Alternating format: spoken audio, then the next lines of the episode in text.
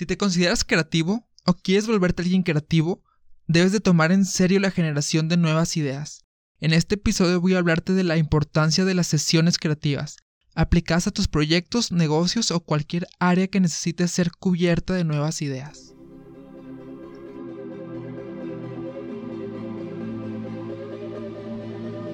Mi nombre es Miguel Flores, o también conocido como Kordeyevsky por alguno que otro proyecto creativo. El propósito de este podcast es crear una comunidad de creativos y emprendedores para ayudarnos mutuamente a cumplir cualquier proyecto o negocio que tengamos en mente. Yo de mi parte estaré compartiendo un montón de contenido, un montón de ideas, historias de éxito, hábitos, crecimiento personal y todo lo que sea necesario para poder concretar nuestras ideas. Espero que me acompañen y juntos crezcamos en el camino. Hey, ¿qué onda? Bienvenidos a otro episodio más de Descomunales. Dicen que no hay quinto malo y aquí estamos de nuevo. Eh, antes de empezar, como siempre, quiero dar las gracias a todas las personas que me siguen escuchando, que me siguen acompañando en este proyecto. Eh, es un poco raro este concepto del podcast porque no se puede ver como un video de YouTube, no puedes ver quién te comenta, no puedes ver si te dan like o dislike. Pero sí puedes ver una que otra estadística sobre la edad y esas cosas. Así que solo pues mando un saludo a las personas que han estado aquí desde el primer episodio. Muchas gracias a los que comparten, a los que me dan retroalimentación, a los que me siguen apoyando y motivando para que siga haciendo esto. Una vez dicho esto, una vez agradeciendo como siempre al empezar, vamos a hablar un poco ya del tema del que vengo a hablar hoy.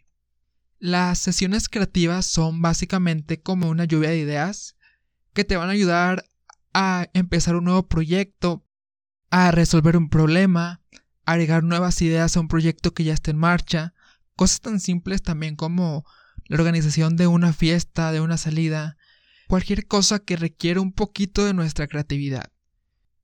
Para mí las sesiones creativas son como un ritual. Ya las he implementado como parte fundamental de mi proceso creativo. Y en unos momentos voy a contar como la forma en la que yo hago una sesión creativa. Pero realmente es muy importante que, que ustedes encuentren esas cosas que les van a beneficiar en su proceso creativo. Para mí esto es algo fundamental, así que por eso les vengo a contar hoy sobre este tema. ¿Y en qué momento es necesaria una sesión creativa? Las sesiones creativas siento que son necesarias para esos momentos donde nos sentimos en blanco, donde nos quedamos sin inspiración, donde como que parece que nos quedamos también sin ideas. Igual, no es algo que se debe seguir al pie de la letra, ustedes van a saber en qué momento es necesaria otra sesión creativa. Yo personalmente las he utilizado mucho para por ejemplo, para el nombre de este podcast hice una sesión creativa. Para los proyectos de este año, para campañas de publicidad de fotografía y para un montón de cosas que quería implementar en los proyectos que ya tenía en marcha. Esto no es como no es como forzar la inspiración, sino hacer que venga hacia nosotros sin esperarla sentados. Eso es algo muy importante y si nos queremos dedicar a esto, si nos queremos dedicar a vivir de nuestros proyectos, de nuestros emprendimientos, debe ser parte fundamental en el proceso creativo. Es muy importante que hagas estas sesiones en un tiempo libre, que te tomes al menos, yo te recomendaría algunas dos horas, porque no queremos distracciones, no queremos nada externo, queremos estar nada más en contacto con nosotros, nuestra creatividad y nuestras ideas. Entonces, yo sí te recomendaría que tuvieras algunas dos horas. Es también muy importante que el lugar en el que vayas a hacer esto sea un lugar tranquilo, un lugar que te haga sentir a gusto. Yo, yo cada que voy a hacer una sesión creativa, mm, me preocupo por limpiar mi cuarto, por acomodar las cosas, porque porque el entorno no solo esté limpio, sino también esté agradable visualmente. Eh, y tú lo puedes hacer en la comodidad de tu casa, lo puedes hacer en un lugar que te guste, al aire libre, en algún café, en algún parque. Lo importante es que, que te sientas completamente relajado, que el entorno en el que estés haga sentirte tranquilo y cómodo. Como les digo, yo cuando la voy a hacer me pongo a limpiar el cuarto, pongo a acomodar los libros, me pongo a acomodar las cosas que me pueden distraer porque el hecho de estar a gusto hace que te sientas más en contacto con, con ese propósito al que quieres llegar. Ya que dispongo de mucho tiempo, ya que tengo el ambiente idóneo para la sesión, yo, yo personalmente me gusta eh, elegir música, elegir una playlist larga de música, porque a mí sinceramente la música me hace conectar con las ideas, me hace conectar con mi yo creativo. Aquí debes de ver si a ti te funciona la música, porque, por ejemplo, a mí en, otros casos, como cuando estoy jugando ajedrez, la música me desconcentra. Tú tienes que ver qué efecto para ti va a tener la música. Te recomendaría que sea una música instrumental, que no te estés distrayendo con las letras. Y si te funciona la música, vas a ver cómo van a ir cayendo las ideas como en cascada. Tú solo las vas a estar atrapando y anotándolas en alguna libreta o en cualquier cosa donde tú estés anotando. A mí me gusta mucho, de hecho, la música lo-fi, no sé si la conozcan, pero para las cosas creativas, para cuando estoy escribiendo algo, para cuando estoy haciendo estos guiones de los podcasts, estoy escribiendo algún guion para TikTok, algún escrito, cuando estoy plasmando ideas, generando nuevas cosas, me gusta mucho la música lo-fi. No sé si habrán escuchado de ella, pero es un estilo de música muy, muy chill, muy, muy relajada. Hay de hecho muchas, muchas playlists en Spotify y en YouTube largas como de hora y media, dos horas. Entonces yo me baso mucho en ellas y siempre tengo buenos resultados con este tipo de música. He probado también con jazz, he probado con música clásica, igual me funcionan. Pero mi favorita para estas cosas es el lo-fi. Es como un estilo de música, pero con un ritmo más lento, con un ritmo más, para mí más atrapante, más, no sé, me hace conectar muchísimo con, con mi yo creativo, como ya lo había dicho.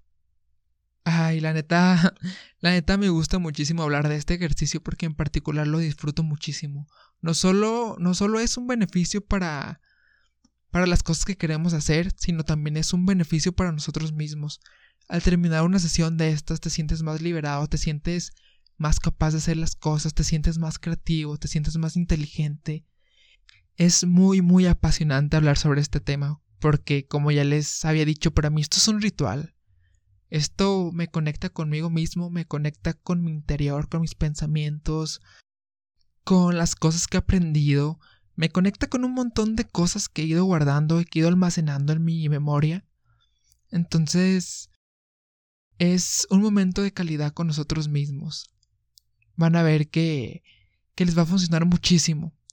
Si es que les funciona, porque como en cualquier cosa, no para todos es igual.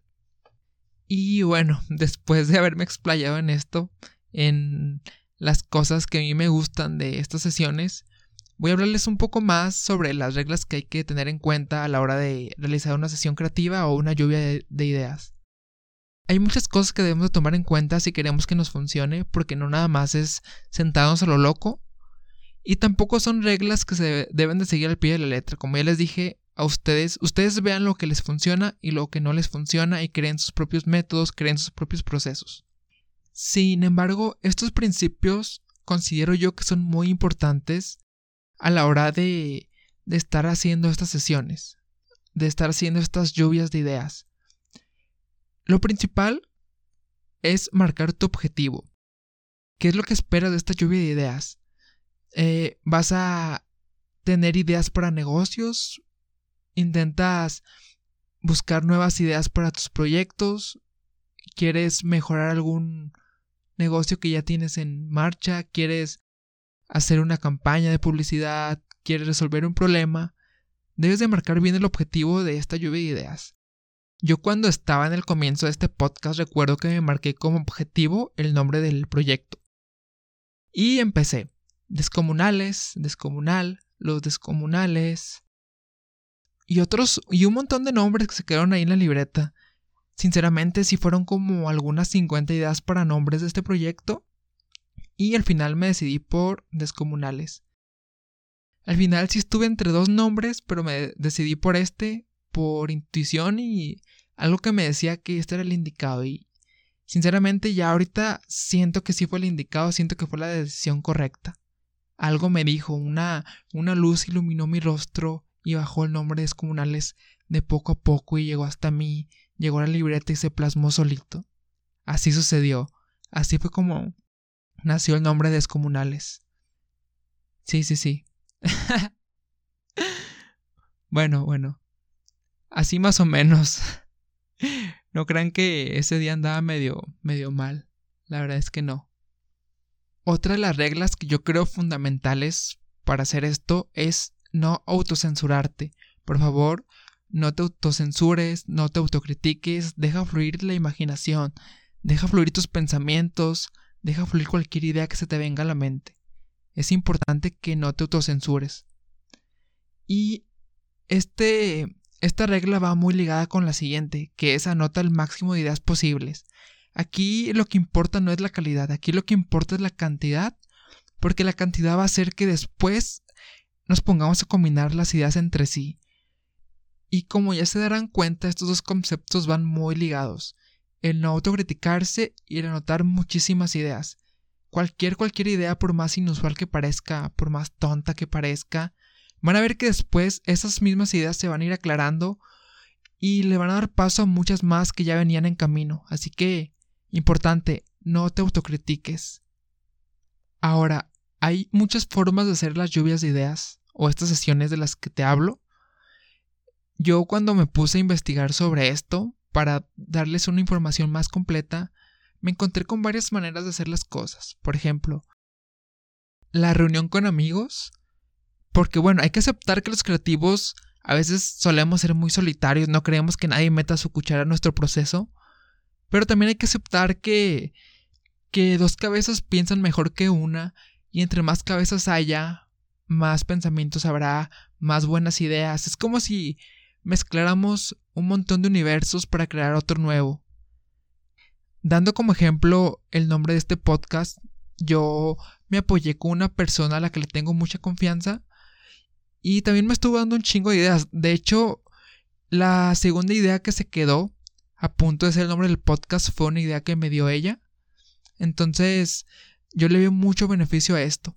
Porque a pesar de que ellos no te den la idea final, ellos te pueden dar como otro camino donde se van a desglosar un chingo de, de posibilidades. De entre las opciones que ella me dio para el nombre de este podcast, pude sacar un chingo de posibilidades nuevas pude sacar un chingo de ramas y fue un proceso muy chido. Siempre es muy gratificante recibir ideas frescas. A veces nosotros nos aferramos en ser los únicos, ser las únicas personas que van a opinar sobre lo que vamos a hacer, pero es muy bueno recibir ideas opuestas a lo que teníamos pensado desde el principio. Siempre la creatividad colectiva será mejor que la creatividad individual. De eso no hay duda. Otra manera de hacer las cosas, otra técnica es, la, es el ataque de ideas, que es básicamente la lluvia de ideas, que es básicamente el, el dejarse fluir y anotar un chingo de ideas. Así que, pues, esa lo podría resumir en eso. Otra manera muy chida de hacer las cosas es la técnica de los cinco porqués. Vamos a formular cinco porqués para el objetivo que nos hayamos puesto en esta sesión. Por ejemplo, ¿Por qué no puedo iniciar un podcast?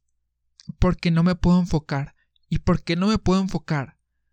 Porque no tengo tiempo. Porque no tengo tiempo. Porque hay muchas distracciones. Porque hay muchas distracciones.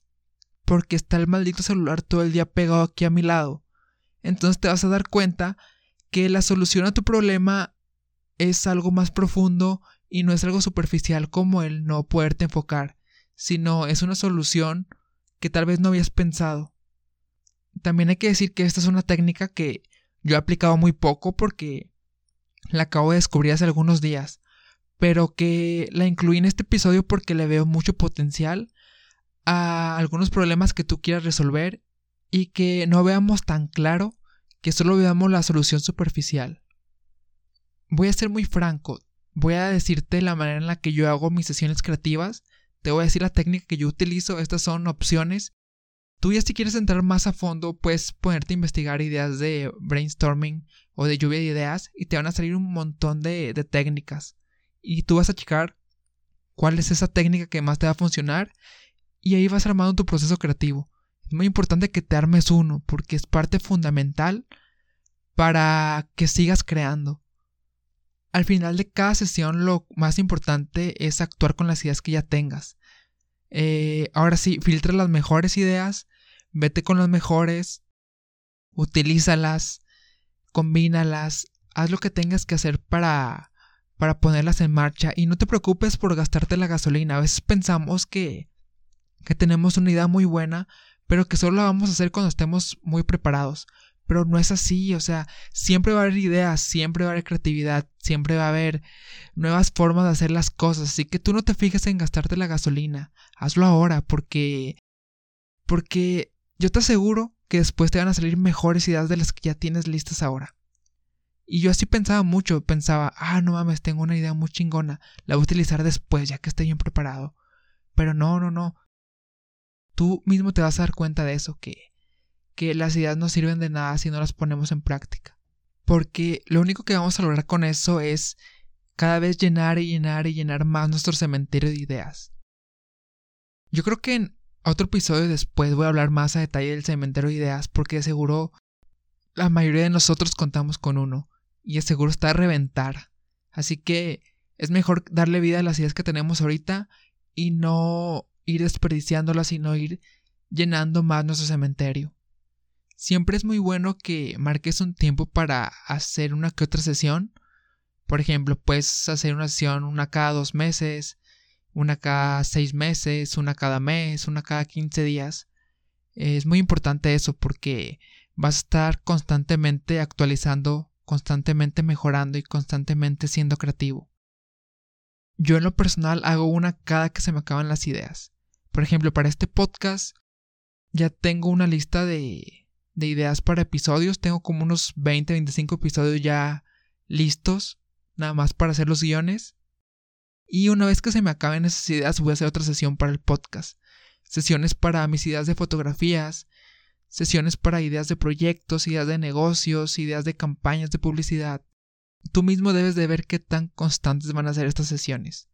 La última sesión larga que hice como de dos horas y media fue antes de iniciar el año pero fue una sesión en general para ideas de proyectos. No, no, no, ahí sí me metí muy a fondo con, con esa sesión. Entonces, lo que yo te recomiendo es que las em, empieces a implementar y tú mismo vas a ver en qué área las necesitas. La forma en la que yo les implemento es una forma muy peculiar. Como ya les había dicho, en todo este episodio lo tomo como un ritual. El día que voy a hacer una sesión, me marco un periodo de tiempo en el que voy a estar libre, sin distracciones.